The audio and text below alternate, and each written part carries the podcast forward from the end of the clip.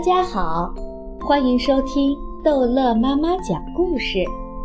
今天，逗乐妈妈要讲的是《淘气包马小跳四个调皮蛋之用牙嚼钢珠》。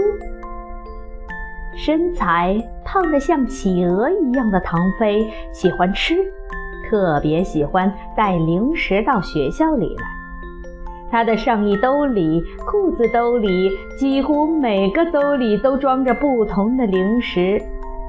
一个兜里装着各种颜色的朱古力豆，一个兜里装着鸡味薯条，一个兜里装着棒棒娃牛肉粒，一个兜里装着小乖乖奶油米果。只要他从你身边走过，就会有一股糖果店的味道。唐飞喜欢在上课的时候吃东西，技巧很高，几乎没有被上课的老师发现过。老师在黑板上板书时，是唐飞吃东西的最佳时刻，他从来不会放过。老师在念书时。他也埋下头来看书，这时候吃东西，老师也不会发现。老师讲课时，目光在每个同学的脸上扫来扫去。唐飞也有办法吃东西，他把橡皮或铅笔弄到地上，然后装作去捡的样子，就把吃的东西塞进了嘴里，或者就在老师眨眼睛的一刹那。唐飞把东西塞进嘴里，装模作样的像听懂似的微微点头。老师还以为他听课听得认真呢。唐飞在上课时吃的东西一般都是好东西，像奶油米果，像鸡味薯条，像朱古力豆。因为上课吃，他可以一个人独吃，没有人向他要，更没有人抢他的。他的同桌夏林果知道他在不停地吃东西，但他从来不向他要东西吃。他在练芭蕾，特别怕胖，而唐飞吃的东西都是特别容易使人发胖的东西。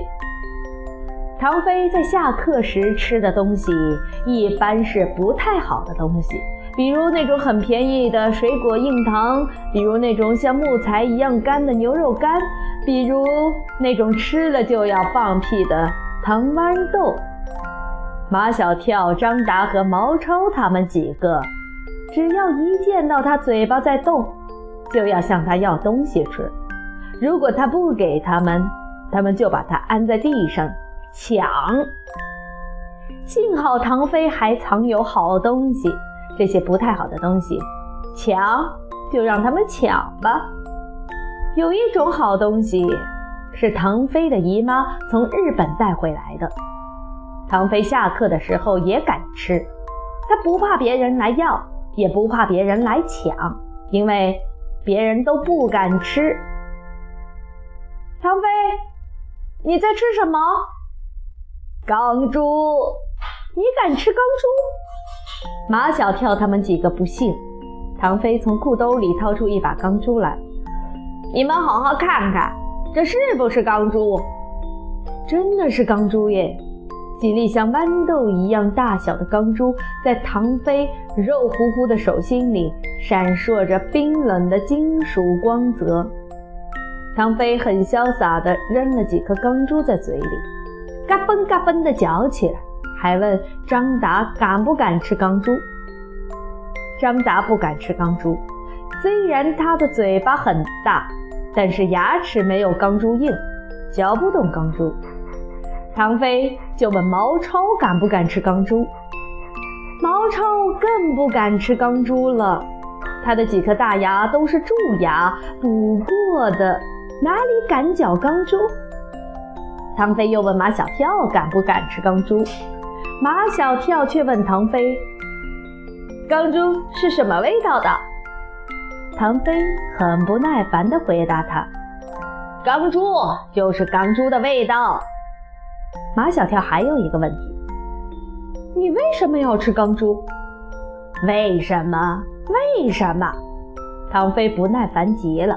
我就是要让你们瞧瞧，我的牙齿比钢珠还硬。唐飞一咧嘴，露出几颗东倒西歪的大板牙来。马小跳对唐飞刮目相看了，甚至开始崇拜他了，就像他崇拜张达可以在脑门上敲鸡蛋一样，他崇拜唐飞可以用牙齿嚼钢珠。河马张达和猿猴毛超。也不敢小看唐飞了。平时，唐飞总像跟屁虫似的在他们三个后面，被他们呼来唤去的。他们踢足球，他给他们扛书包；他们打水仗，他给他们看衣服。如果现在谁要使唤唐飞，他会扔几颗钢珠在嘴里，嚼得嘎嘣嘎嘣响，然后。斜起眼睛，抬高下巴看着你。谁敢嚼钢珠，我就听谁的。他们谁都不敢嚼钢珠，所以唐飞可以谁的话都不听。